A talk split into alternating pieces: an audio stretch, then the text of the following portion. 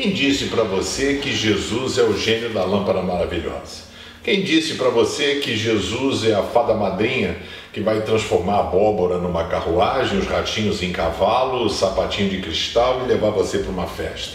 Muitas pessoas pensam que podem mandar em Deus, que podem determinar, ordenar, e eu exijo, em que você tem o poder de mover a mão de Deus, esquece, não entra nessa não, porque essa é uma roubada e uma mentira teológica. É óbvio que Deus não resiste a um coração honesto e um coração quebrantado, aquela pessoa que realmente reconhece a sua absoluta dependência do poder divino sobre a vida dele. O apóstolo Paulo tinha um espinho na carne, ele tinha algum problema que o incomodava profundamente. Algumas pessoas alguns teólogos vão fazer conjecturas, eu não posso aqui fazer uma afirmação para você que o problema dele era divisão, né? porque você nota a necessidade que ele tinha de alguém escrever a carta para ele. Romanos foi Tércio que escreveu, outra carta junto ali Timóteo e Silas o ajudaram. Ele dizia: Olha, essa saudação eu faço de próprio punho, esta é a minha assinatura. Então, isso que ele que era um cara extremamente é, que produtivo, devia ser um incômodo enorme para ele. E ele então ensinando o pessoal da igreja de Corinto, porque a igreja brigava por causa de dom espiritual, eu consigo, eu faço, aconteça. Ele fala: Olha só, gente, deixa eu falar uma coisa para vocês. Eu, Paulo, que já ressuscitei morto, que já fiz milagres aí que vocês conhecem, eu orei por mim por três vezes, pedindo a cura.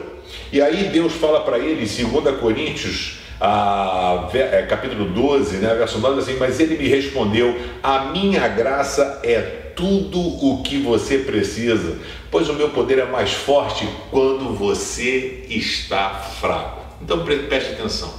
Quando nós estamos fracos, fragilizados, humanamente falando, é neste momento em que a gente tem a sensibilidade para perceber o poder de Deus.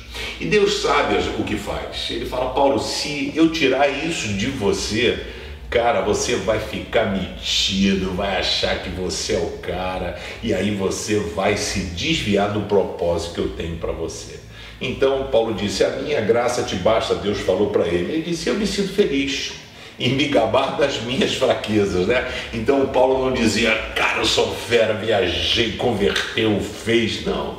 Ele fala assim: eu tenho orgulho das minhas fraquezas, porque é na fraqueza em que eu consigo ter maior harmonia com Deus. Então não fique preocupado se você estiver passando por lutas, porque ela vai refinar você para que o melhor de Deus chegue na sua vida e que você tenha sensibilidade para percebê-lo. Valeu? Gente, por favor, se inscreve no canal, ah, dá um joinha e compartilhe com seus amigos.